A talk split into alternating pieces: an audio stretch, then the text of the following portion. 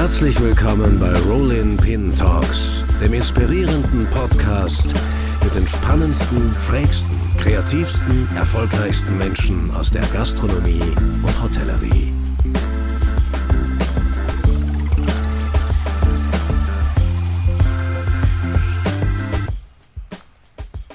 Ja, herzlich willkommen zu einer neuen Folge Rolling Pin Talks von meinem heutigen Gast. Hat man in den letzten Jahren wirklich viel gehört und das meines Erachtens natürlich völlig zu Recht. Im Jahr 2017, Wahnsinn, das ist jetzt schon sechs Jahre her, wurde er von Rolling Pin zum Sous-Chef des Jahres gekürt. Ein Jahr später vom Gomio zum jungen Talent und 2019 dann wieder von Rolling Pin zum Aufsteiger des Jahres. So, und warum das alles? Das hat natürlich seinen Grund, weil er damals im Restaurant Alois in München für ordentlich Furore sorgte. Vor allem seit er dort 2018 Küchenchef geworden war.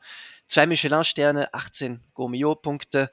Das sind nur zwei seiner vielen Auszeichnungen, die er dort einfuhr. Dann aber im Frühjahr 2022, Achtung, Paukenschlag, er verlässt das Alois und macht sich selbstständig. Zunächst mit einem Pop-up in München und jetzt seit August dieses Jahres mit seinem ganz eigenen Restaurant, dem Como, ebenfalls in München. Spitzenkulinarik mit Ecken und Kanten lautet das Motto dort. Was heißt das genau? Wie hat er selbst die letzten ereignisvollen Jahre erlebt? Wie sieht er die Situation heute, jetzt? Ich freue mich wirklich unheimlich, dass er endlich mal hier zu Gast ist. Ich habe wirklich sehr viele Fragen lieber Christoph. So, in diesem Sinne, herzlich willkommen, Christoph Kunz. Hallo, schönen guten Tag. Schönen, schönen guten Tag und schönen guten Morgen vor allem. Ja, schönen guten Morgen. Es ist noch recht früh. Ähm, mit so viel Vorschusslorbeeren am frühen Morgen habe ich jetzt auch nicht gerechnet. Also ja, ein bisschen so, ähm, äh, wie nennt man das? Gänsehaut fast. Ja. Das ist, ja. Das ist spannend. Tut, tut doch gut an einem Montag um 8.03 Uhr, oder? Das ist hervorragend. Das ist Balsam auf die geschundene Seele. Nein, das ist sehr, sehr schön. Geschundene ja, Seele man hat, man hat so ein bisschen äh, die letzten Monate ein bisschen ja, äh, gelitten, sagen wir es mal so.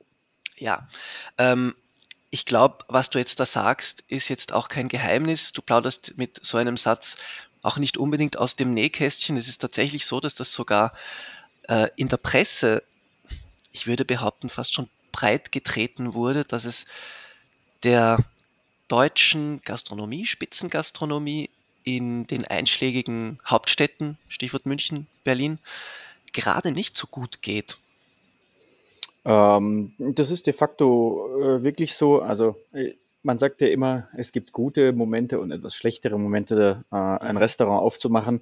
Ich habe jetzt von außen betrachtet vielleicht das nicht unbedingt den äh, besten Zeitpunkt ähm, mitbekommen. Ich glaube aber trotzdem, dass du immer irgendeine Ausrede findest, äh, zu sagen, es ist jetzt ein schlechter Zeitpunkt. Deshalb äh, ja. lasse ich diese, dieses Argument gar nicht äh, gelten oder zählen, sondern mhm. natürlich gibt es Momente, wo man sagt, okay, jetzt läuft es ein bisschen besser oder ein bisschen schlechter. Für mich war aber klar, die Chance, die sich hier für mich mit dem Como geboten hat oder ähm, dargestellt hat, war für mich so, dass ich sage, ich muss das annehmen ähm, ich muss das jetzt machen, weil ansonsten mache ich es nie wieder. Mhm. Äh, da war der Wunsch dessen größer als erstmal die Sorge, was danach kommt. Ja, also das ist total spannend, weil ich finde die Frage, wie und warum ist es zur Restauranteröffnung gekommen, manchmal schlicht und ergreifend langweilig, ja, weil bei vielen man weiß einfach, okay, gut, da hat sich was ergeben und so. Bei dir finde ich es total spannend, weil wie du sagst, vom Timing her, ähm, man weiß nicht so genau, warst du mutig oder einfach nur wahnsinnig? Ähm, vielleicht auch ein bisschen beides. Es ist aber tatsächlich so, dass du, ich habe es jetzt erwähnt, äh, im Sommer 2022 nach zwei unglaublich harten Jahren, Stichwort Corona und Energiepreise, die in die hohe Höhe geschossen sind, vom Fachkräftekollaps kannst du zuschweigen, du da wirklich ein Restaurant eröffnet, eröffnet hast in, zu einem Zeitpunkt, wo so viele andere Gastronomen und so viele andere Sterneköche einmal eher nur ächzen und sagen, wie, wo soll das noch alles hinführen und einige sogar, warum habe ich mich nur selbstständig gemacht und so. Ähm, ähm, es, war schon, Ja, wie ist es dazu gekommen? Also von, vom Timing, du hast gesagt, es hat sich eine, eine Chance geboten. Das würde mich interessieren, was, es, wie war die Ausgangslage? Ähm, also es war tatsächlich das erste Mal, dass ich nach dem, beziehungsweise man muss ein Stück zurückgehen in das Jahr 2021, ähm, mhm. wo ich mit der Geschäftsführung vom äh, Hause Dallmayr darüber gesprochen habe, wo die Reise hingehen soll mit dem Restaurant und wo mein Platz darin ist und wie das manchmal so ist, hat man die Gemeinsamkeiten nicht mehr so gesehen, wie man sie vielleicht mal gesehen hat. Okay. Und hat dann ja. gemeinsam aber auch entschieden, dass man dann vielleicht ähm, auf dem besseren Weg ist, sich zu trennen, mhm.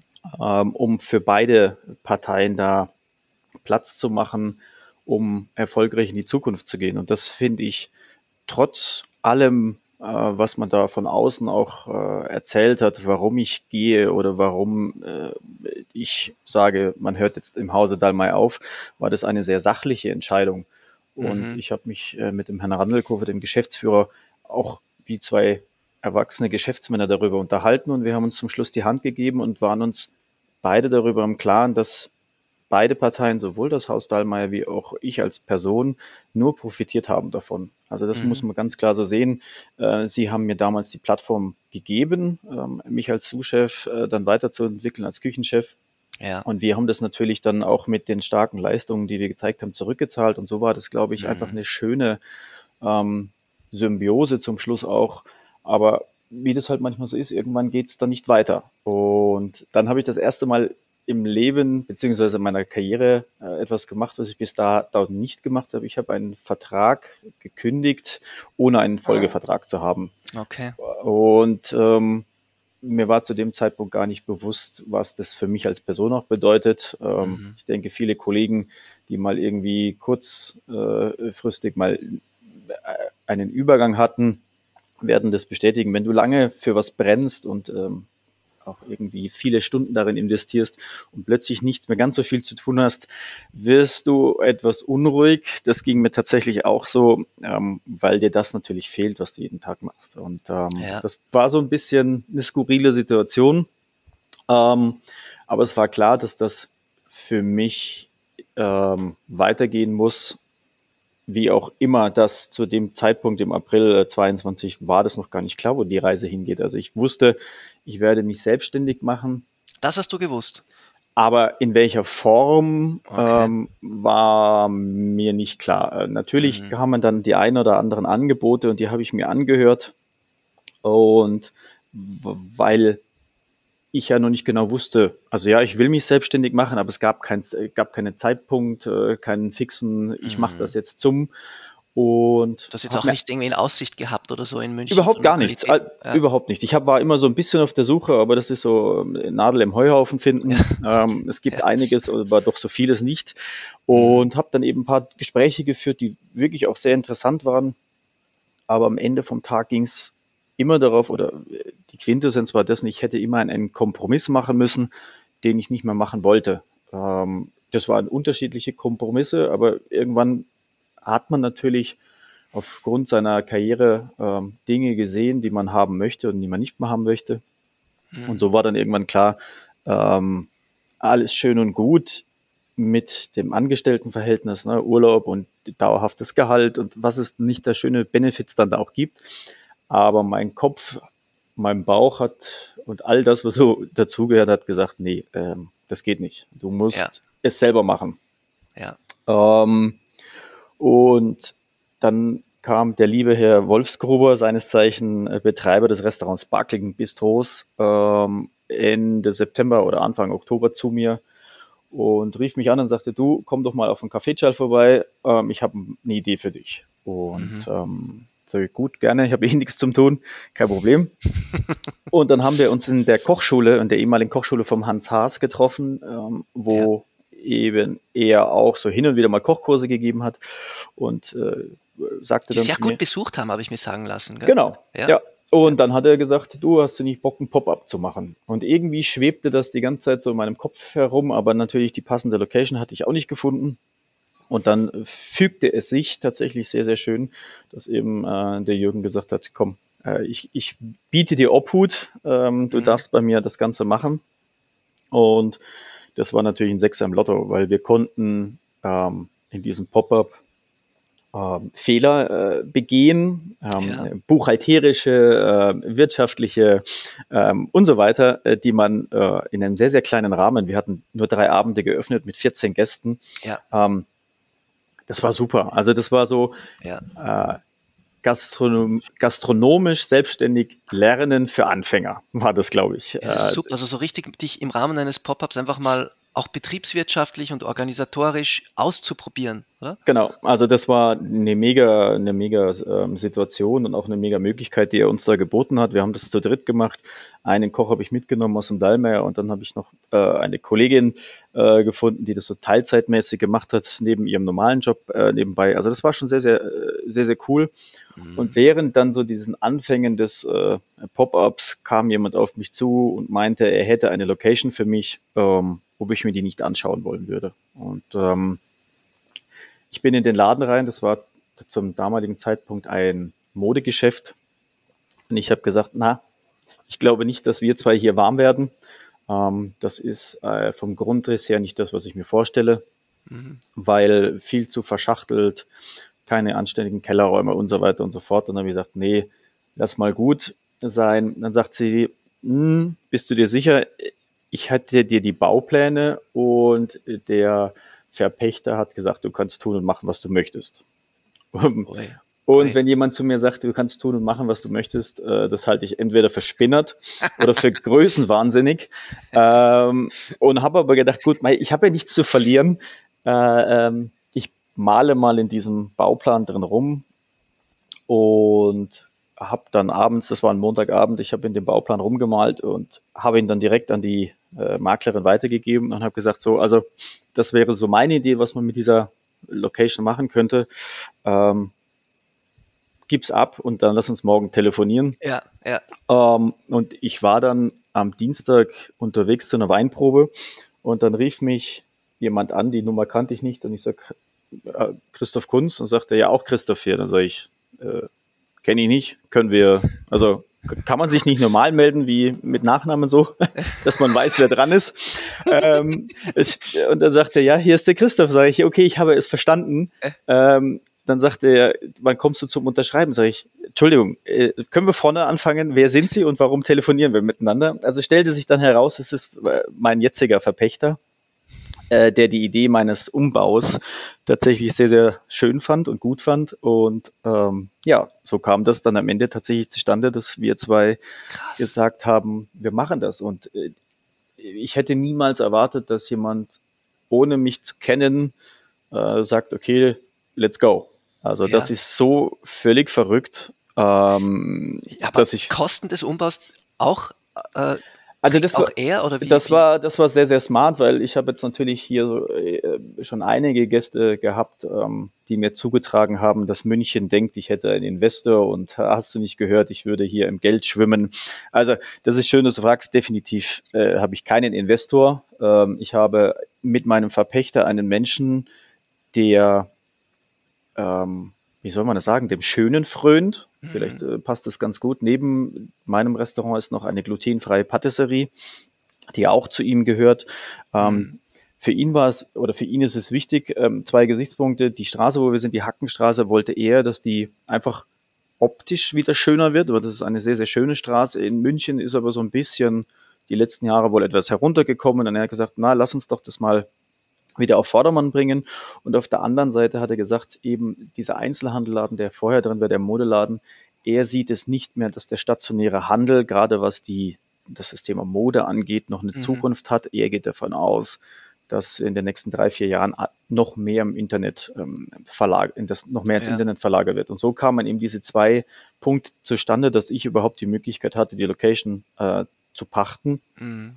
Und ähm, dann hat er gesagt, wie ich es mir vorstellen würde, wo, wo die Reise hingeht. Ähm, wir mussten uns natürlich auch erstmal kennenlernen. Ähm, er ist ein Verrückter, hat überhaupt mit Gastronomie gar nichts zu tun. Ähm, und das sind so zwei Menschen, also er und ich, wir haben zwar die grundlegend gleiche Vision, aber eine völlig andere Herangehensweise. Und ähm, ja. dann haben wir halt gesagt, gut, was ist möglich? Was kann ich finanziell stemmen? Was kann er finanziell stemmen? Mhm. Und so sind wir zusammengekommen. Und ähm, am Ende vom Tag trägt er natürlich den Löwenanteil. Das mhm. ist aber auch von vornherein so bewusst gewesen für beide ja. Parteien. Ähm, ja. Das ist aber super. Also ich habe immer gesagt, ich warte, als ich im Dalmar noch war, ich warte auf den goldenen äh, Reiter, auf dem weißen Schimmel. Also das, das ist das perfekte Ding. Ähm, ich glaube, ich habe mit meinem Verpächter so eine Art goldenen Reiter, vielleicht nicht ja. auf dem Schimmel, aber auf einem, keine Ahnung, ich kenne mich mit Pferden nicht ganz so gut aus, ähm, aber doch sicherlich auf einem sehr, sehr äh, eleganten Pferd gefunden. schöne Lipizzaner, würden wir Österreicher sagen. also das ist schon so, wo du dich einfach, ähm, ja, du hast jemand gefunden, der nicht das Bedürfnis hat, ähm, zu sagen, das ist jetzt äh, mein Restaurant. Ähm, mhm. Ich muss ja jeden Tag drin sein. Ich mhm. muss das jetzt in mein Portfolio von Autos, Häusern und sonstigen packen, sondern er hat gesagt, bitte hier und mach was Schönes draus. Sei erfolgreich. Ja. Ich möchte, das Einzige, was er möchte, dass man erfolgreich ist und er hat einem die Bühne dafür gegeben. Und das ist wirklich mhm. so, ich sage immer, man kann eigentlich nur dankbar dafür sein, dass es noch Menschen gibt, die in der heutigen Zeit ähm, so sind. Und wenn man ja, diesen total. Hintergrund kennt, kann man vielleicht auch ein bisschen verstehen, warum wir gesagt haben, wir gehen diesen Weg mit dem Como trotz dieser mhm, unschönen mhm. Zeiten, ja, ähm, ja. weil ich jemanden an meiner Seite habe, der zumindest das Setup für das Restaurant Como so ähm, mit mir zusammengestellt hat, dass wir sagen können, das macht Sinn. Ja. Ähm, ganz klar, äh, das sind Summen hier, die hier äh, in den Umbau geflossen sind, die man sich wahrscheinlich als ähm, äh, einzelner Mensch so gar nicht ähm, erstmal finanzieren kann. Ähm, aber deshalb haben wir gesagt, wir machen das zusammen und das ist super schön. Ähm, mhm. Aber das operative Geschäft, all das äh, mache ich alles selber. Also keinen ja, ja. Finanzier, der hier irgendwie jeden Monat 100.000 Euro reinlaufen äh, lässt, sondern ja, äh, wir sind jetzt ein Wirtschaftsunternehmen, das ähm, ähm, so kühl sich das vielleicht auch anhört, aber wir müssen auch auf unsere Zahlen schauen und gucken, dass wir jeden Monat die Gelder reinbekommen, die wir benötigen, um unsere Rechnung zu bezahlen. Ich wollte gerade sagen, also alles schön und gut und natürlich Sechser im Lotto fast schon mit äh, einem solchen Verpächter, der einen auch so unterstützt, dass man richtig gut loslegen kann. Aber de facto musst du dann trotzdem den Laden führen, den Laden schmeißen, die Zahlen im Griff haben, kulinarisch liefern, wir wissen es, ja, du musst der Koch sein, der irgendwie die äh, eierlegende Wollmilchsau ist und alles können muss. Wie geht's dir damit seit August? Ähm, also ich habe irgendwann mal im Mai noch Urlaub gemacht und dachte mir vor dem Urlaub, ah, die schlimmste Zeit ist durch.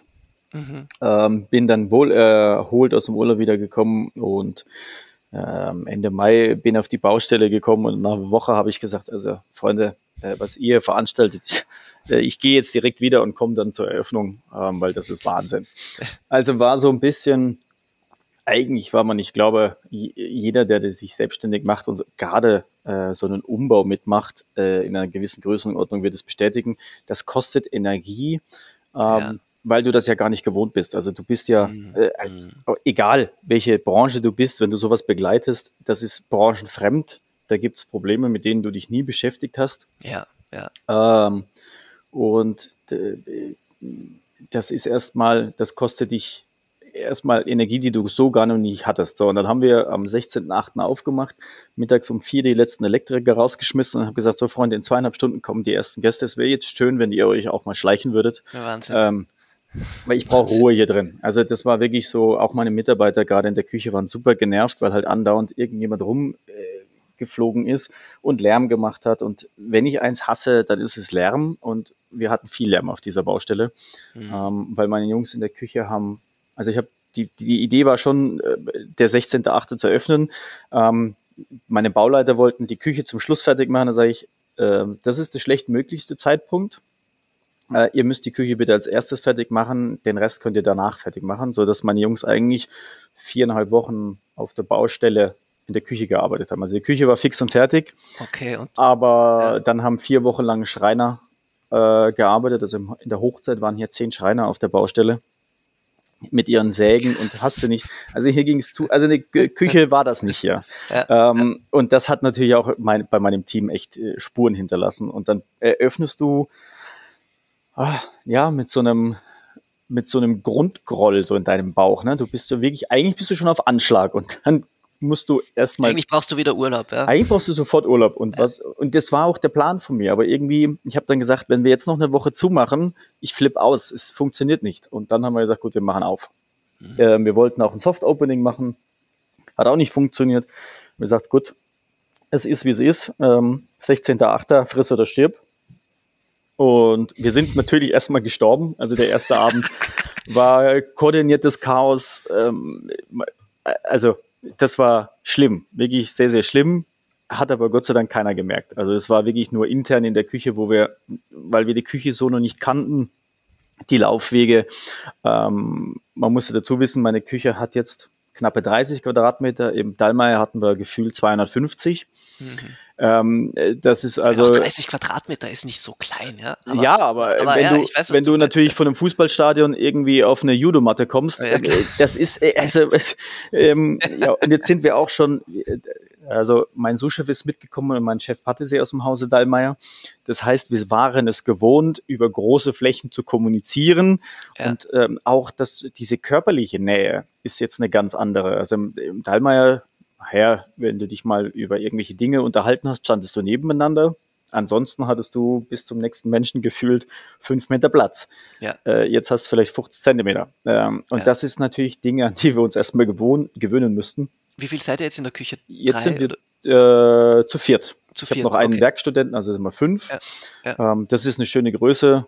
Ja. Auch da, wie gesagt, wir werden vielleicht ein bisschen wachsen, aber so, du hast es vorhin mal angesprochen, äh, Thema Nachwuchs eher so, so suboptimal. Ähm, aber auch das werden wir meistern und dann ging das halt los hier. Also es war ein erster schöner Abend, ähm, aber du bist dann einfach wie so erschossen. Also das war, du bist erstmal leer. Da ist emotional Leere, da ist körperliche Leere, da ist, ähm, also bei mir war es erstmal gar keine Freude, sondern einfach nur kaputt sein. Ich wollte gerade fragen, also überhaupt nicht irgendwie so diese erleichtern, dieser erleichternde der Enthusiasmus des, boah, der erste Abend ist vorbei, wir haben es irgendwie geschafft, das Opening ist da nach all diesen Monaten Vorarbeit. Das war es nicht, sondern es war einfach eher mal Game over. Also du warst over. wirklich erstmal fertig. Ähm, ich, da war kein, kein Platz für, für Freude. Ich glaube, Spannend. das ist jetzt erst so die letzten Monate gekommen, wo man dann sieht, okay, was ist hier eigentlich entstanden? Ähm, mhm. Dann hatten wir einen scheiß September, das darf man ganz ehrlich so sagen. Ähm, in Bayern ist ja noch die erste Septemberwoche Urlaub. Dann hast du direkt im Anschluss die Wiesen. Die war dieses Jahr 18 Tage, davon waren 17 Sonnenschein und irgendwie gefühlt ah, ja. 22 Grad. Ja. Ähm, da kommen keine Menschen zu dir ins Restaurant. Also gerade in München ist da natürlich äh, Ausnahmezustand und dann stehst du hier drin nach zwei Wochen August, die sehr, sehr gut waren und dann kommt ein mhm. September, wo du dir denkst, okay, vielleicht haben die ganzen Menschen, die da mal vorne gesagt haben, bist du bescheuert, ein Restaurant aufzumachen, ähm, doch recht gehabt. Also das war, boah, wir hatten Abende, wo wir zugemacht haben. Und das ist natürlich dann wirtschaftlich gesehen, sagst du, okay, gut, da kannst du dir mal die, die Kugel geben. Ne? Ähm, und das ist auch nicht schön, das so ähm, an sich heranzulassen und sagen, okay, da stimmt irgendwas nicht. Und das direkt halt am Anfang. Ähm, Hast du das vom Dahlmeier und von, deiner, von deinen ganzen Jahren in München so gar nicht gekannt? Nein, nein, okay. gar nicht. Also wir hatten im Dahlmeier vielleicht mal einen schlechten Tag oder so, aber dass wir gesagt haben, okay, du hast keine Reservierung, dass du zumachen musst, hm, ja, wüsste ja. ich, wüsste ich jetzt nicht. Und ähm, das war. Habt, habt ihr Walk-ins auch oder ist bei euch nur gegen Reservierung? Ähm, ich sage jetzt mal, die Walk-ins sind momentan noch sehr, sehr gering. Ähm, okay. der, der, Großteil des Ganzen ist, beläuft sich tatsächlich auf die, auf die Reservierungen. Ähm, also aber so, man dass hat, du weißt, wenn am Abend keine Reservierungen da sind, brauche ich, äh, und kann ich zumachen. generell Sense, kannst du zumachen. Ja, ja okay. und ähm, aber man hat dann schon langsam gesehen in Richtung Oktober, äh, dass es bergauf geht und tatsächlich seit Anfang Oktober ähm, kann ich auch sagen, dass der Laden gut läuft. Mhm. Ähm, es ist natürlich schon so, München ist immer als Mikrobubble, finde ich, zu sehen, ähm, weil das äh, Gästeklientel sehr, sehr dankbar und auch äh, beständig ist, aber bis sie mal kommen und bis alle sich mal darüber besch damit beschäftigt haben, was das Chrom überhaupt ist, das dauert ein bisschen. Mhm. Ähm, was jetzt nicht schlimm ist, aber irgendwie in meiner jugendlichen Naivität habe ich gedacht, das geht ein bisschen schneller. Ähm, ja, hat, ist nicht so gewesen, ist aber auch okay.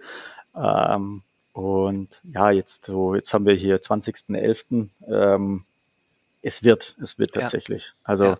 Äh, natürlich, klar, jetzt ist die Weihnachtszeit und viele sagen, naja, du hast äh, Weihnachtsfeiern und so, das ist alles schon richtig, aber man merkt den, den, den Konsumenten, dem Gast schon an, ähm, dass auch für ihn die Zeiten nicht mehr so rosig sind und dass man vielleicht einfach jetzt nicht alle sechs Wochen zum Essen geht, vielleicht, sondern nur noch alle neun oder zehn Wochen. Und das ist äh, natürlich, wir haben in diesem Segment in München, keine Ahnung, acht, neun, zehn Restaurants die im Schnitt alle irgendwo. Ja, doch, das ist recht viel, ja. Also 20 Sitzplätze, genau, 20 Sitzplätze und mehr haben. Ähm, das sind dann am Abend doch 200 Gäste, äh, beziehungsweise 200 Plätze, die zu befüllen sind. Ähm, das merkst du schon. Ähm, und jetzt ist es natürlich so, jetzt hat er gleichzeitig oder ein bisschen später noch eine große Hotelkette in München aufgemacht, äh, das Rosewood, äh, wo man jetzt gerne hingeht. Also es ist schon so, dass München sehr, sehr umtriebig ist und es gibt ja auch mhm. sehr, sehr viel für den Gast. Also du musst dich schon sehr wissentlich positionieren.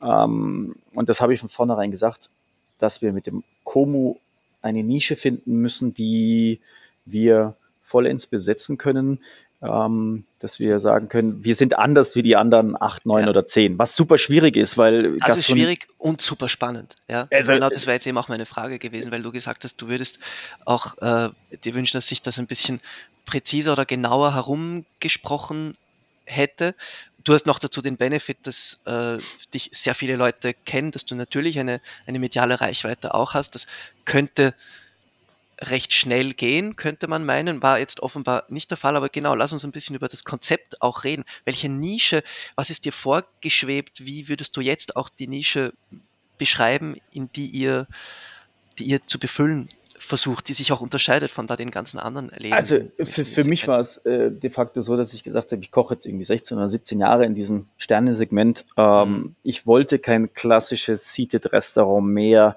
ähm, nur Zweiertischchen, ähm, man sitzt sich gegenüber. Ähm, das war nicht meine Idee. Ähm, mhm. Die Location ist so, dass ich eigentlich, äh, grundsätzlich wollte ich mal so ein Counter-Table-Restaurant machen, so ungefähr wie das Tisan in, in Nürnberg, mhm. was ich sehr, sehr spannend finde, hat natürlich zweierlei Gründe. Erstens finde ich äh, den Kontakt zum Gast super schön und auf der anderen Seite darf man natürlich auch nicht vergessen, wenn man das Rad mal drei, vier Jahre weiterspinnt, aufgrund der Personalsorgen, kann man sich da natürlich gerade im Service ein bisschen was sparen. Ich möchte jetzt, ja, möchte jetzt niemanden ähm, vorverurteilen, der sagt, der macht sowas, äh, nur mit dem Grund, er hat keine Service-Mitarbeiter, um Gottes Willen, sondern aber das darf man ruhig ähm, offen sagen, ja, dass das sicherlich das ist ja smart.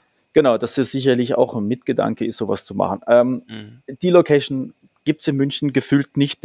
Das habe ich immer gesagt, du brauchst einen viereckigen Raum mit 300 Quadratmetern und das am besten noch irgendwie in einer schönen Lage. Äh, ja, vergiss es. Also mhm. Oder du bezahlst halt Preise, die du nicht, äh, nicht willens ja. bist. Ja. Ähm, deshalb haben wir gesagt, gut, wir sind ja direkt ähm, an der Hackenstraße, also wir haben riesige Schaufenster und wir haben im, eigentlich gesagt, irgendwie drei Räume.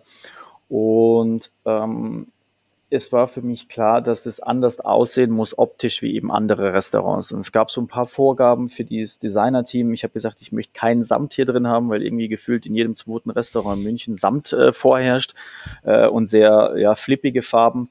Und für mich war es wichtig, dass du dich als Restaurant auch optisch ein bisschen zurücknimmst. Weißt du, wir sind ja jeden Tag irgendwie gefühlt mit unseren Handys und hast du nicht gehört, den ganzen Tag Overflow mit Informationen, mit Bildern, äh, mit allem Möglichen. Und dann habe ich gesagt, nee, ich möchte es ruhig haben. Ähm, ich hatte genügend Theater jetzt äh, mit dem Umbau. Es muss alles ein bisschen ruhiger sein, dass du dich als Gast auch in einem Ort zu Hause fühlst ähm, und wohlfühlen kannst. Und das war für mich ein ganz, ganz großer Punkt zu sagen, ihr müsst einen Ort schaffen, wo der Gast sich willkommen und ja, sich auch ein bisschen loslassen kann vom Alltag. Mhm. Ähm, das ist natürlich wahnsinnig schwierig, sowas zu verbalisieren, dann jemandem das zu erklären ja. und der ja. muss das dann aufnehmen und dann umsetzen. Also das war äh, eine sehr, sehr sportliche Reise. Ähm, und wir haben tatsächlich ähm, es so geschafft, dass wir in einem ganzen Restaurant nur vier Sitz Sitzplätze mit Stühlen haben. Alle anderen sind auf Sitzbänken, die ein sehr, sehr hohes Rückenteil haben, sodass man, ich sage jetzt mal, wie in einem Diner in Amerika, also kann man sich das vorstellen, wirklich so Sitznischen, ja, ja. ähm, alle schön gepolstert, ähm, dass du einfach, ich sage mal, Privatsphäre ohne Privatsphäre. Also man hat hier mhm. die mhm. Möglichkeit, sich zurückzunehmen, sitzt aber trotzdem im offenen Restaurant. Ähm, es ist, ähm, den Großteil der Sitze oder der Sitzplätze ist auf einem eine Art Podest, also man geht eine Stufe nach oben. Da wurde dann ähm, der Boden mit Teppichboden ausgelegt, sodass man wirklich das Gefühl hat, man schwebt so ein bisschen. Mhm. Ähm, und man sitzt ein bisschen erhöht, was das Ganze einfach irgendwie, das macht emotional mit dir was. Also ich hatte das, die Pläne zuerst gesehen ohne dieses Podest und ich habe gesagt, auf gar keinen Fall. Das sieht aus dann wie in der Bahnhofshalle. Ähm, wenn die mhm. Tische wieder direkt auf dem Boden stehen und dann haben wir gesagt, gut, lass uns doch den Kniff machen mit der Stufe ähm, und das funktioniert sensationell. Also du merkst richtig, wie die, wie die Gäste sich so fallen lassen können. Ähm, und als kleines Add-on ähm, konnte ich dann doch nicht ganz verzichten auf meinen Counter-Table. Also habe ich gesagt, gut, wir machen so ein Kitchen View Table. Wir haben das schöne Glück, dass wir in dieser Location noch einen, eine Kutscheneinfahrt haben mit einem ganz großen Holztor davor. Ach krass. Okay. Und in dieser Kutscheneinfahrt ist, das ist eigentlich wirklich, das teilt das Restaurant in zwei Ebenen, ähm, ja. in einen linken Teil und einen rechten Teil. Wenn man vor dem Restaurant steht, ist der linke Teil die offene Küche, wo du eben als Passant zum Beispiel, wenn du vorbeiläufst, auch reingucken kannst, also durch diese großen Schaufenster. Mhm. Dann kommt die Kutscheneinfahrt und dann kommt eigentlich der offizielle Restauranteingang. Und in dieser Kutscheneinfahrt haben wir den Countertable beziehungsweise den Chefstable hingebaut. Also ähm, wirklich ein, ein Riesentisch ähm, hat zwei Funktionen. Für vier Personen ist es äh, ein Platz zum Dinieren oder zum Lunchen und auf der anderen Seite ist es für uns tatsächlich der warme Pass. Also wir haben Passlampen ja. und wir richten da alle warmen Gerichte an, sodass jeder Gast uns sieht, was wir tun. Weil ich immer gesagt habe, wir haben so ein schönes Handwerk und wir können nicht immer nur jammern, dass es, äh, dass die Menschen oder dass wir keinen Nachwuchs haben, sondern wir müssen den Leuten ja auch zeigen, was wir machen. Ähm, mhm. es ist ja oft so gewesen, dass irgendwie Köche äh, eingesperrt wurden, in, in Anführungszeichen, äh, hinten ab in die Küche und weg mit euch. Ähm, ich habe gesagt, nee, machen wir nicht. Wir machen die Küche komplett auf, ähm, zeigen das, was wir können. Und du hast eben am Counter oder am Kitchen ähm, Table und ähm, einen kleinen Zweiertisch direkt vor der Küche die Möglichkeit, direkt mit uns zu interagieren, dabei ja. zu sein, ja. Äh, dieses, ja, dieses Feeling zu haben aber trotzdem, jeder Gast hat irgendwie fast Einsicht in die Küche und das habe ich gesagt, das macht Spaß. Also kannst ja, du, ja. du hast aber hat das am ersten Abend auch funktioniert? Äh, ja, hat auch funktioniert. War, hat das trotzdem keiner gemerkt? Das hat äh, keiner gemerkt, tatsächlich gar nicht.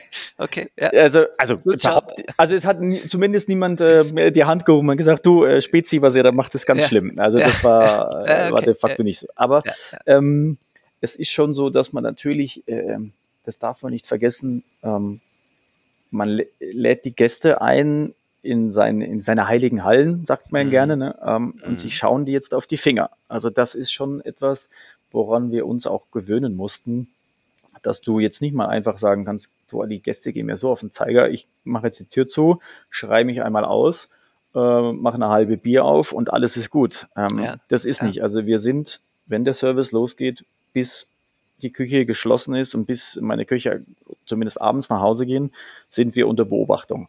Ähm, das machen die Gäste nicht bewusst. Äh, und das ist, ähm, also das ist jetzt nicht so, dass die Gäste da sitzen und gucken, na, was machen denn die jetzt da alle? Mhm. Sondern das ist so ein, ich sage immer, das ist so ein Nebenrauschen. Die nehmen uns wahr, wenn sie uns wahrnehmen wollen. Und ansonsten hat jeder sein, macht jeder seine eigene Sache hier. Also das ist schon so, dass du merkst, ähm, das ist die ersten fünf, zehn Minuten für den Gast super spannend und dann ist es wirklich wie ein, ein schönes Neben, ja, so ein Grundrauschen, so genau. was nebenbei läuft. Und du kannst ja. eben zugucken, und das, das war für mich halt wichtig, ähm, nicht den Gast zu nötigen, dass er zuzuschauen hat, sondern mhm. er kann sich die Möglichkeit nehmen, ähm, muss aber nicht. Und das war halt für mich, wo ich sage, du musst gastronomisch gesehen dem Gast ähm, alle Dinge abnehmen, wo er sich gefühlt unter Druck setzt, äh, mhm. ähm, von Seiten von uns oder Seiten von sich selber. Oft haben wir die Frage, ja, was soll ich denn anziehen abends? Sag ich, kommt's bitte so, wie ihr euch wohlfühlt, weil was habe ich davon, wenn du dich in einen Frack oder in einen Rock reinzwängst, in den du keinen Bock hast,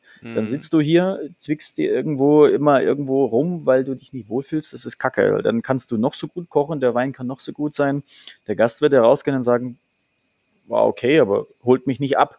Also wir haben schon versucht, Dinge im Vorfeld ähm, so zu justieren, dass es dem Gast gut geht und ähm, ja. dass du dich halt als Gast wohlfühlst. Und wir kennen das von zu Hause, wenn du Gäste hast, wenn die sich wohlfühlen.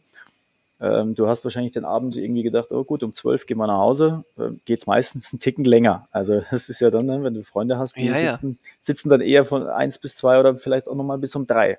Ähm, und das ist natürlich schon am Ende vom Tag so, du siehst es den Gästen an, dass sie sich wohlfühlen. Also, dass mhm. man auch, ich habe immer gesagt, mhm. diese Sitzbänke laden dazu ein, um ein bisschen zu fläzen, ein bisschen entspannter da zu sitzen. Also man muss eben nicht äh, mit Stock im Rücken oder im Arsch, wenn man das so sagen darf, da sitzen, sondern man darf hier auch mal die Beine etwas ausstrecken und ein bisschen in den Sessel runterrutschen und einfach sehr, sehr entspannt sein. Das war ja auch ein bisschen die, wie soll man sagen, das USP, äh, finde ich, was einem ziemlich, äh, was einen ziemlich abholt auf der Homepage äh, und auch so generell in der Kommunikation. Es soll ein bisschen was ungezwungeneres sein als die Mitbewerber auf demselben Küchenniveau machen, oder? So ein bisschen in der. Ja, also ich, äh, man, kann, man kann natürlich sagen, du willst anders sein wie die anderen Kinder. Ähm, das ist äh, wahnsinnig schwierig und das kann ja. dich im Zweifelfall immer auch gleich in so eine Richtung reindrücken, dass du der Sonderling bist. Äh, das ist de facto nicht, das war nicht die Intention, aber wie gesagt, man mhm. muss schon schauen, dass du dir, ich habe immer mir die Frage gestellt, warum sollen die Leute zum Kunst kommen? Also mhm. jetzt bist Münchner, äh, Münchner Gast und sagst, okay, ich habe jetzt hier zehn Optionen, warum soll ich ins Restaurant Como? Mhm. Also wir können alle kochen. Die Frage ja. stellt sich nicht, ähm, der eine kreativer, der andere keine Ahnung, ist völlig irrelevant. Also das Level ist ja sensationell in München so. Und dann war halt die Frage, was unterscheidet dich signifikant von allen anderen? Und dann haben wir gesagt, wir können uns nur mit ähm, dem Aussehen, mit dem, äh, mit dem Leben, was wir hier drin haben, uns unterscheiden. Das ist wahnsinnig schwierig, das dem ähm, über eine Homepage oder über äh, ein Telefonat äh, ja. zu vermitteln. Ja. Ja. Wir haben ja auch Anfragen für Exklusivgruppen, sage ich, ihr müsst hier bitte vorbeikommen. Unser Restaurant ist nicht ein Restaurant im klassischen Sinne, dass du eine Tafel stellen kannst, sondern ihr müsst mal hier reinkommen und dieses Gefühl spüren. Ähm, mhm. Das ist ganz, ganz mhm. wichtig. Und ich glaube, das ist das Einzige, was wir immer versuchen, ähm, diesen potenziellen Gästen zu vermitteln, dass wir einen Ort geschaffen haben, den man vielleicht so auch gar nicht erwarten würde. Ähm, ich habe hier einige Gäste, die sagen, okay, das ist jetzt nicht München, wo wir hier sind, sondern wir sind eher mhm. jetzt in London, New York oder Tokio, weil man einfach sagt, es ist so unerwartet ruhig. Also mhm. es, du mhm. hast mhm. etwas, wo du irgendwie eine Herangehensweise hattest, eben das mein, dass du eben keine ein kleiner Hint an meinen ehemaligen Arbeitsgeber, keine Kraniche an der Tapete hast, ja. die dich noch ablenken, sondern äh, wir haben so Lehmfarbe, einfach fürs Auge sehr, sehr wahrnehmbar, aber nicht mhm. überladend. Und das war für mich wichtig zu sagen, okay, wir nehmen das Restaurant für sich zurück, die Küche steht für sich selber, aber alles geht in einem Einklang. Darf mhm. aber auf der anderen Seite nie langweilig werden, um Gottes Willen, weil das wäre das schlimmstmögliche Übel. Ne? Ja. Aber zu sagen, ähm, weil unser Slogan Ecken, Kanten, Rund, ähm, das hört sich da schon ein bisschen, ähm, ja, Ecken gibt es natürlich in diesem Restaurant, Ecken gibt es auch bei uns in der Küche. Ähm, aber am Ende vom Tag soll alles rund sein, aber nicht langweilig. Und das ist natürlich wahnsinnig schwierig, da das auch jedem ähm, erstmal so plausibel zu erklären. Und deshalb sage ich, kommt vorbei, schaut euch das an mhm. ähm, und dann macht euch äh, euren, eure eigene Meinung. Ähm, ja. Ja. Jetzt merkst du so langsam, dass die Menschen anfangen zu reden und zu verstehen, was wir hier veranstalten. Und deshalb glaube ich, war es auch für uns ein bisschen schwieriger, dass der Anfang vielleicht ein bisschen schleppender war und eben nicht ganz so äh, trotz meines vielleicht äh, meines Namens, dass alle gesagt haben, okay, jetzt müssen wir sofort zum Kunden, sondern lass ihn erstmal machen. Wir gucken uns das mal aus der Ferne an, aber ähm, jetzt ist es umso schöner, weil jetzt verstehen die Gäste das, wo die Reise hier hingeht. Aber es ist schon spannend, wenn man, wenn man dir so zuhört, auch wie du das geschildert hast, die Sache nach deinem Weggang bei Dahlmeier ich habe so das Gefühl, dass dir von allen Seiten dann Angebote zugetragen worden sind, ein bisschen so, ah, äh, plötzlich wissen alle, ah, der Kunst ist frei, der Kunst ist weg, komm, wir machen ihm jetzt mal ein super Angebot. War das so? Also ist das jetzt wirklich so, so ein, ein, ein Koch äh, mit deinem Bekanntheitsgrad, wenn der mal, wenn sich da mal rumspricht, dass der jetzt dort aufhört und jetzt weggegangen ist, dass dann lauter äh, Investoren oder, äh, oder Pächterangebote oder was auch immer auf einen einprasseln? Ähm, das wär, war, war irgendwie so meine Idee. Ich wusste immer aber, ja. dass die, dass die, dass ich natürlich, wir hatten zwei Sterne und 18 Punkte, das äh, darf man ja. nicht vergessen, aber ja, ähm, genau. wir haben in München gekocht und jetzt sind wir ehrlich, ist das Hause Dallmayr in gastronomischer Sicht bekannt, aber über den Tellerrand hinaus waren wir nie Lautmaler. Ähm, das heißt auch, dass uns Ja, aber du als Person schon, also mit Fernsehauftritten und dann geht das, dann geht das durch die News, dass der jetzt dort weg ist. Also ja, aber, aber es war nicht so, dass ich, also ich habe am 9. aufgehört und dass ich am 10. Ja. schon die ersten Angebote hatte, um Gottes okay. Willen. Ganz, also ja. das hat länger gedauert. Ähm, als mir persönlich lieb war, weil ich habe gedacht, okay, ja, schon ja. so ein bisschen, oh geil, äh, da kommen sicherlich jetzt ein Haufen Leute auf mich zu. Äh, nein, war definitiv nicht so. Auch das ja, hat ja. gedauert, bis äh, die Leute verstanden haben, okay, er ist gar nicht mehr im Dahlmeier. Ähm, was macht er denn jetzt? Ähm, mhm. Und das hat ja so zwei, drei Monate sicherlich gedauert. Und ähm, diese Zeit, das macht schon was mit dir, weil du dann natürlich denkst, okay, war das jetzt alles doch gar nicht so wichtig? Bist du vielleicht gar nicht so wichtig? Ist das diese Sterne-Gastronomie ist dieses Kochen gar nicht so krass, wie man sich, wenn man da tagtäglich drin ist. Man ist halt äh, in einer Mikrobubble, ja. Genau. Und die Welt, und, halt, und die Welt dreht sich weiter. Halt, ja, und es ist völlig scheißegal, ob der Kunst da am Herd steht oder ein Nutmesnik oder wie auch immer, wie sie alle, ist völlig irrelevant und der, kein. Hahn kräht am Ende des Tages nach dir. Also man darf, natürlich sind wir, äh, haben wir mittlerweile eine Möglichkeit, uns auch äh, medial zu äh, bewegen, aber wie gesagt, am Ende vom Tag, ich sage immer, bleibt es bei Salz und Wasser, was wir machen. Ne? Also mhm. ähm, und so sehen das vielleicht auch andere Menschen und ähm, das war auch eine sehr spannende Lernphase, äh, die ich durchmachen musste, dass eben mir das erste Mal in meinem Leben oder in meiner Karriere nicht alles so zugeflogen ist, wie ich das bis jetzt äh, ja. äh, gewohnt war. Ob das jetzt ähm, gewollt war oder nicht, lassen wir mal außen vor. Aber es war schon so, dass meine Karriere tatsächlich sehr, sehr äh, smooth dahin lief. Ähm, und dann auch mit den ja, Auszeichnungen. Total. Das war schon irgendwie ja, ja. rückblickend, irgendwie äh, in Bayern würde man sagen, Made Wiesen. Ähm, mhm. äh, jetzt Ende vom Tag muss ich sagen, äh, tut es vielleicht auch mal ganz gut, dass es jetzt ab, äh, ab letztem Jahr nicht ganz so rund lief, dass man auch mal merkt, okay, ähm, äh, du kannst zwar kochen, ähm, aber eigentlich musst du auch mal schauen, ähm, was da dahinter steckt alles. Und äh, das war schon sehr hinter. So, ja, ja, du, das große also Ganze. Das große Ganze, genau. genau. Ja, du hast also, es eben auch vorhin erwähnt, dass beim Gespräch mit Dahlmeier äh, du dann deinen Platz nicht mehr gesehen hattest. Was war denn da eigentlich? Wie wusstest du, was du wolltest und was war da deines Erachtens inkompatibel mit, ähm, diesen, mit diesen Plänen? Ich immer gesagt, ich finde, wir machen im Hause Dalma eine tolle Küche, ähm, hatten aber zu leiden wäre jetzt viel zu viel gesagt, aber äh, vielleicht ist es schon so, dass der Gast sich nicht mit dem Laden beschäftigt hat, mit dem Restaurant Alois, sondern man sagt, na, komm, jetzt gehst mal zum Dallmayr und wir vielleicht die Gäste dadurch gar nicht so oft glücklich machen konnten, weil sie eine andere Erwartungshaltung hatten, wie das, was wir nachher geliefert haben. Und ich glaube, ähm, dass ich dann auch nicht mehr der richtige Koch war für das Restaurant. Und dann ging es mir nicht darum, zu sagen, was ich will, sondern was ich nicht mehr haben will. Also ich habe es im anderen, ich ja, genau, gesagt, oh, ich will jetzt, ja. ich will jetzt unbedingt das und das haben für mein Restaurant, ja. das was nicht, eher so nach dem Motto, jetzt habe ich so viele Jahre das und das gehabt, ähm, mhm. ziehe mir das raus, was ich sehr, sehr gut fand, mache aber auch eine große Liste, was ich jetzt nicht mehr so toll fand. Ähm, und so rum bin ich eher auf die, auf das gekommen, was wir jetzt im Como machen. Ähm, ja. Weil ich halt sage, für mich ist es wichtig, ähm, dass das einen roten Faden hat durch und durch. Und das hat es jetzt eben für mich nicht mehr gehabt im, im, im, bei meinem alten Arbeitgeber. Also den roten Faden habe ich nicht mehr gesehen.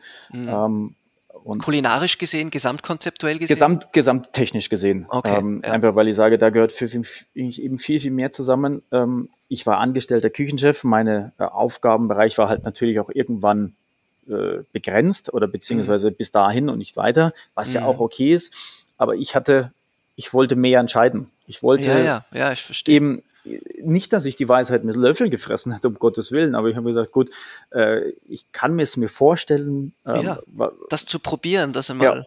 Ja. ja. Und deshalb war, war dann irgendwann klar, gut, ähm, ich möchte mich äh, nicht mehr, wow, man könnte jetzt sagen, beschneiden lassen in meiner, mm. meiner wahnsinnigen äh, Ausübung von dem, was ich tue.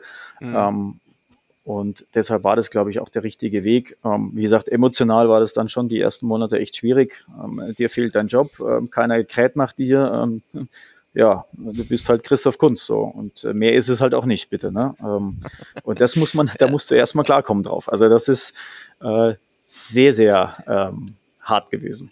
Man übt sich plötzlich nach einer Zeit solcher Ho Höhenflüge in Demut. Äh, ja, definitiv. Also ja. Ähm, ja, das war für mich ähm, äh, eine Situation, mit der ich äh, erstmal klarkommen musste. Ja, das ist äh, also schön, dass alles war, ähm, mal zu sagen, wow, du hast Freizeit, aber irgendwie, das geht dir schon ab, das Ganze. Und also ja, ja. da geht es ja auch nicht darum, dass du jeden Tag gebauchpinselt wirst und sagst, oh, Kunst, du bist ein geiler Typ. Ganz und gar nicht. Aber du, äh, du wirst halt auch auf eine gewisse Art und Weise gebraucht. Ähm, ja, du hast ja. eine Notwendigkeit und äh, wenn dir das wegbricht, ist das, ähm, ja, macht das was mit einem. Ja, und Freizeit macht ja dann eigentlich am meisten Spaß, wenn alles drumherum auch gut passt. Ja? Also wenn ja, du halt so in ja. einer totalen Ungewissheit bist, kannst du noch so viel Freizeit haben, äh, so ganz rund ist man nicht. Nee, nee. Ja. Und das, ähm, ja, das war eben eine Lernphase. Ich würde es aber wahrscheinlich trotzdem wieder so machen. Auch das Ja, es klingt so, es klingt so, ja. Äh, trotzdem weiß ich jetzt, was passiert ist, aber ähm, es war sehr, lehrreich, glaube ich. Ja, du hast es vorhin erwähnt, du hast eine ja, extrem gut gesmooste Karriere gehabt die ganze Zeit, die wie am Schnürchen gelaufen ist. Was waren eigentlich, wenn du jetzt auf deine gesamte Karriere bis jetzt zurückblickst, in der sehr viel passiert ist, was war der Tiefpunkt? Was war vielleicht auch der Moment, muss nicht unbedingt ein Tiefpunkt gewesen sein, aber wo du sagst, das war ein totaler Gamechanger-Moment für mich, der irgendwie alles, alles so entscheidend verändert hat?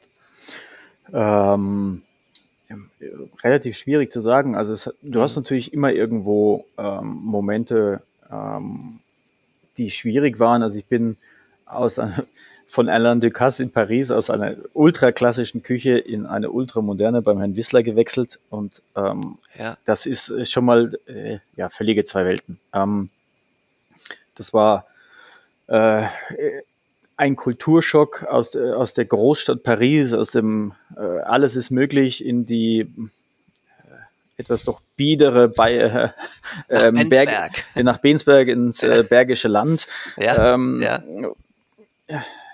das war auch da schwierig, eine völlige Umstellung. Ähm, ich wusste zum damaligen Zeitpunkt nicht, was ein Thermomix ist, was ein Pacojet ist. Ähm, das gab es damals nicht. Wirklich, wirklich. Und, ähm, Und ich war ja da schon, ich habe ja relativ spät angefangen, ich habe mit 21 angefangen zu kochen. Ich bin also, glaube dann mit 26 oder 27 in, ins Vendôme gewechselt.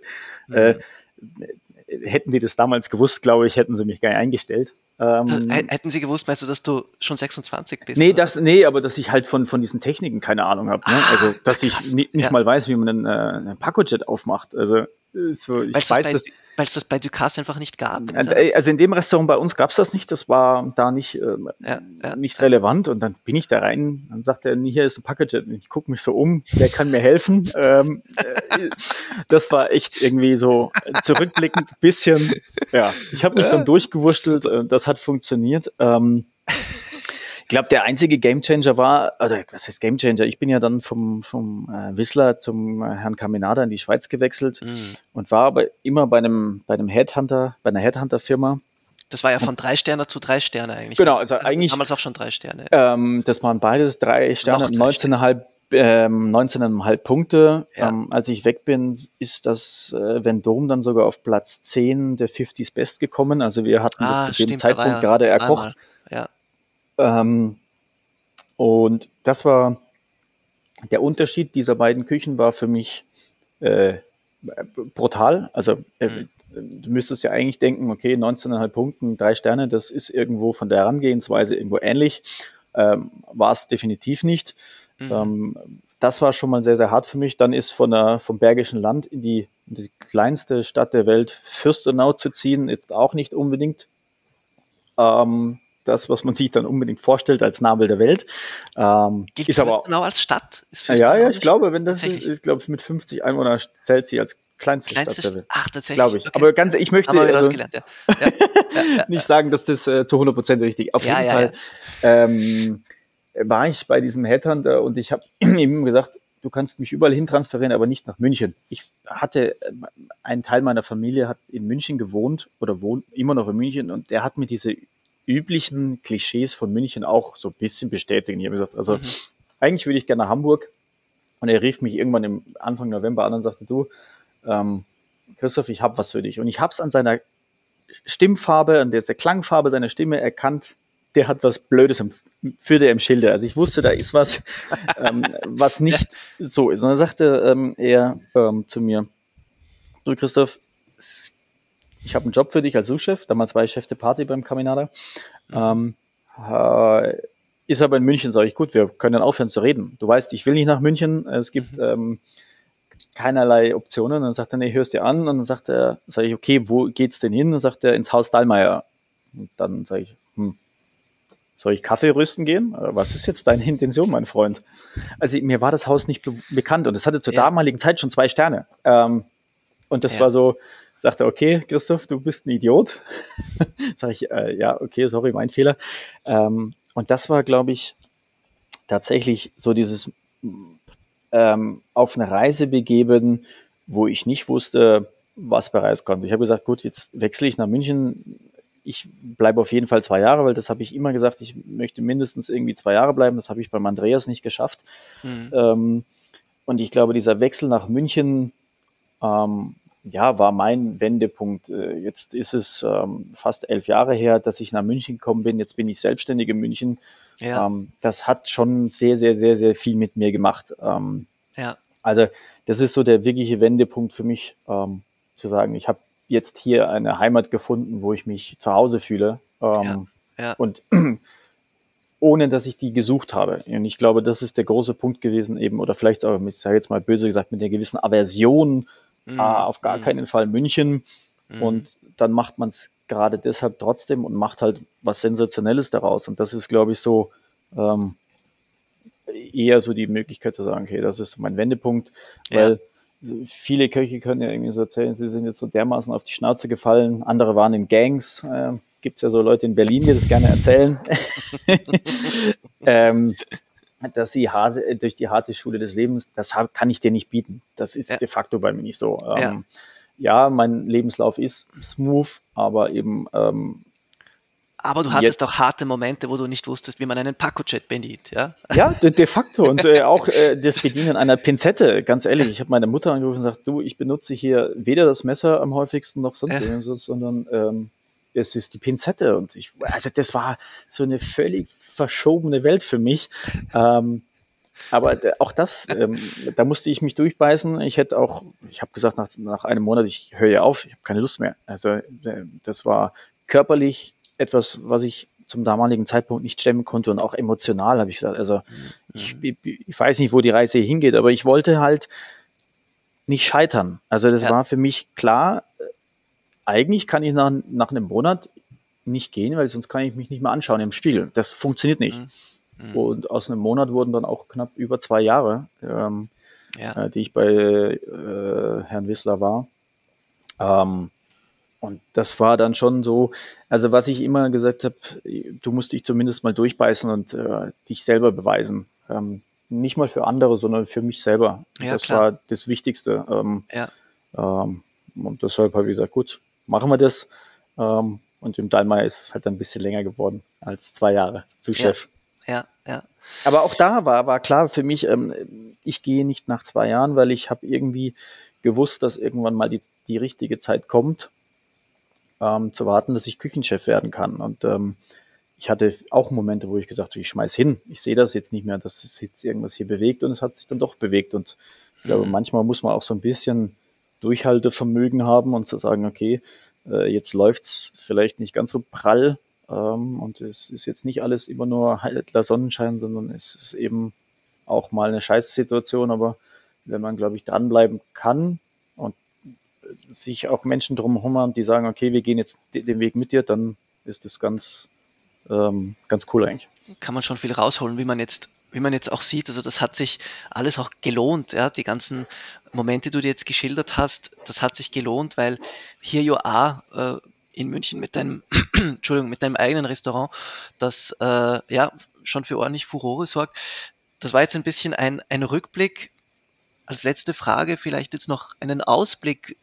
Wo geht jetzt für dich die Reise hin? Ich meine, dein Restaurant ist jetzt noch nicht, gibt es noch nicht lang. Ähm, Learning by Doing, oft entwickelt sich ein Konzept natürlich mit, vor allem in der Anfangsphase, in den Anfangsmonaten, manchmal in den Anfangsjahren. Was sind so deine Gedanken jetzt für, für die Zukunft? Äh, ja, also ich habe ich hab gesagt, nach drei Monaten kann man mal so den ersten Schnitt ziehen. Das ist ein Vierteljahr. Mhm. Ähm, da ist sehr, sehr viel passiert. Ähm, auch es gibt äh, als Küchenchef äh, bin ich jetzt nicht mehr. Ich versuche irgendwie noch ein Wort zu finden, was ich bin. Äh, Mädchen für alles, Patron, ähm, Gastgeber. Ähm, ich ja, glaube, stimmt. Es ist vielfältig das, in deiner Position. Ja. Es ist so, das wird sich, das muss sich noch auskristallisieren, was du nachher wirklich bist. Wo die mhm. Reise mit dem Como hingeht, vermag ich, glaube ich, gerade momentan noch gar nicht zu sagen oder zu, zu erahnen. Ähm, das ist mhm. so, ähm, ich sage immer, wie so ein Kind, das gerade laufen lernt. Ähm, wir wissen, wie wir zu laufen haben. Natürlich können wir kochen.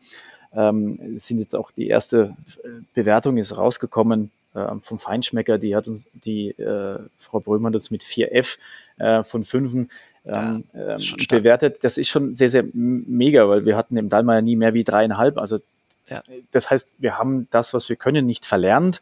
Mhm. Ähm, mhm. Wir werden da jetzt einfach Schritt für Schritt weitermachen ähm, und das Como am Markt zu platzieren ähm, und es noch mehr mit Leben zu füllen, weil ich glaube, das ist das Einzige, was wir wirklich machen können, dass eben hier Menschen nicht das Ganze als Arbeitsplatz sehen, sondern als auch ihr kleines Restaurant, als ihr Baby. Ja, das ja. macht es für mich so schön als, als jetzt bin ich ja Arbeitgeber, mhm. Ähm, mhm. dass du halt auch Menschen hast, die sich hier selbst verwirklichen können. Ähm, ja, ja. Du musst dich nicht nur mehr um die Gäste kümmern, sondern ja. auch um und die Leute. dass du eben den auch den Raum geben arbeiten. kannst, ähm, sich selbst zu verwirklichen und es spielt da für mich natürlich, wie gesagt, ich habe es vorhin gesagt, wir sind jetzt ein Wirtschaftsunternehmen, wir müssen uns auch rechnen, aber ich möchte es jetzt nicht auf Teufel komm raus und ich habe jetzt auch von vornherein nicht gesagt, du, wir müssen jetzt bis im Jahr, keine Ahnung, sagen wir jetzt mal 25 so und so viele Bewertungen haben.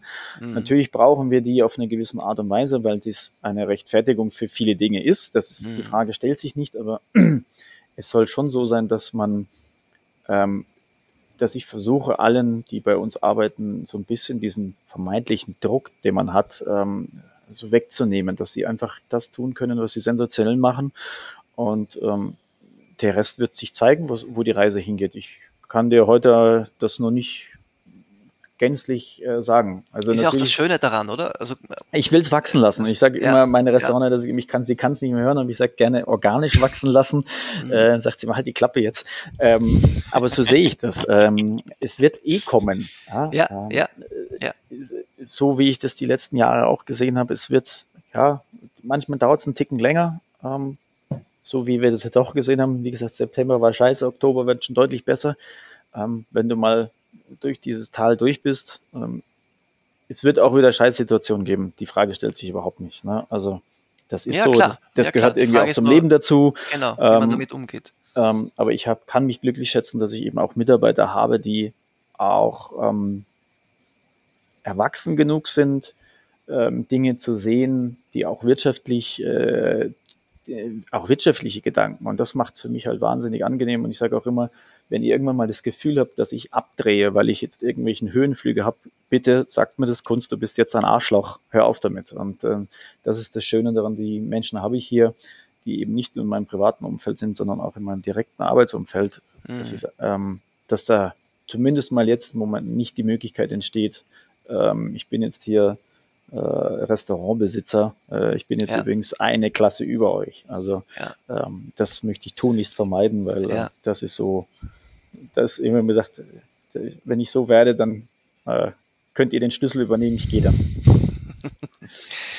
Ich glaube, äh, da braucht man sich keine Sorgen machen, aber man, man ist natürlich gespannt, ja, äh, nicht nur auf die kommenden Bewertungen im, im nächsten Jahr, Gomeo, Michelin und so weiter, sondern auch, wo sich konzeptuell hinentwickelt. Ähm, Ja, ich auch. Ja, ja, ja, ja das, das, macht das, Ganze, das macht ja das Ganze so spannend. Lieber Christoph, ich danke dir ganz, ganz herzlich, dass du dir die Zeit genommen hast, dass wir heute ausführlich über dein Restaurant, über die Entstehungsgeschichte, über die Philosophie, über deine Zugänge ähm, zu deinem Restaurant, zu deiner neuen Rolle als, du hast es gesagt, Patron, Gastgeber, Arbeitgeber, Koch, was auch immer und so weiter, äh, was da dein Verständnis davon ist. Wir sagen auf ganz bald hoffentlich in München Unbedingt, wir sind Ja. da. und jetzt mal eine schöne, möglichst besinnliche Weihnachtszeit im Restaurant. Na, schauen wir mal, was da passiert. Aber ich gehe davon aus, ja. Also die Zeit ist schön ähm, und äh, wie gesagt, der Forecast ist auch schön und es macht eine gewisse, äh, beruhigt einen ein bisschen. Ja, wenn, Definitiv. das keine, wenn das keine schönen Abschlussworte sind. Unbedingt. Aber es war, schön. es war mir eine große, große Freude, äh, heute mit dir zu sprechen und äh, ja, ich freue mich auf, auf bald, dass wir uns wiedersehen. Wir bleiben gespannt. Danke Liebe dir. Grüße nach München. Vielen Dank. Ciao. Tschüss.